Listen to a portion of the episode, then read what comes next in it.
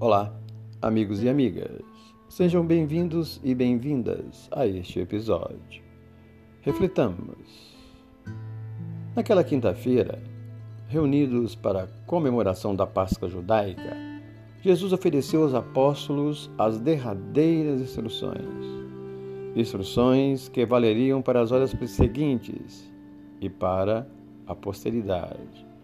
São discursos profundos, anunciando dores e aflições, igualmente acenando com a sua presença constante, frisando: Não vos deixarei órfãos, voltarei para vós. E asseverou: Tudo quando pedirdes a meu Pai em meu nome, ele vos dá a de dar. Pedi e recebereis.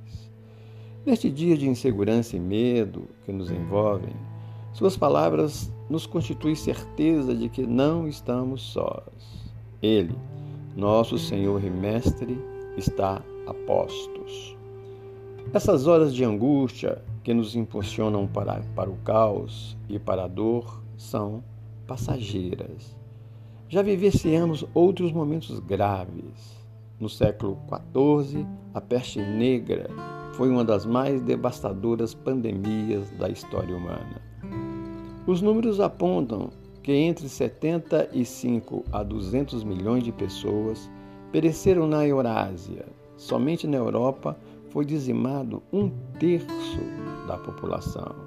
Mas superamos.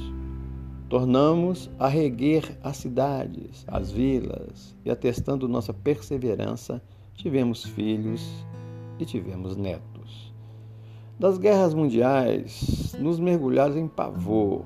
Calcula-se que na segunda pereceram entre 70 a 85 milhões de pessoas. Ainda aí, nos erguemos demonstrando nossa coragem moral, atestando que somos essência do Pai Criador e refizemos o panorama do mundo. No terremoto do Japão em 2011, seguido de um tsunami, arrasou várias localidades ao longo da crosta noroeste.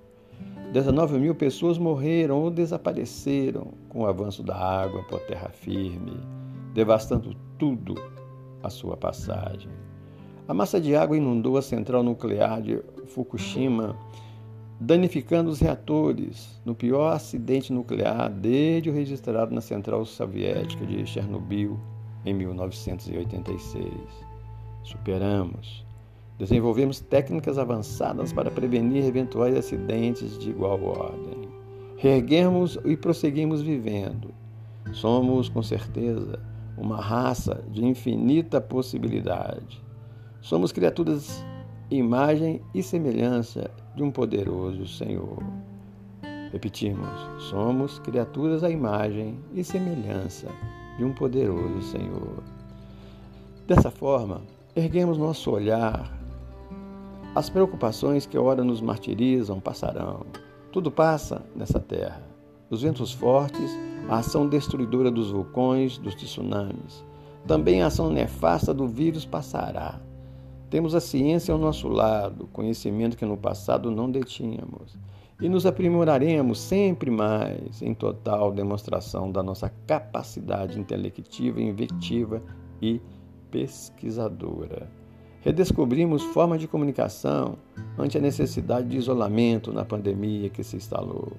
Aprendemos a nos importar com o nosso irmão, confinados no lar, produzimos máscaras e oferecemos aos hospitais.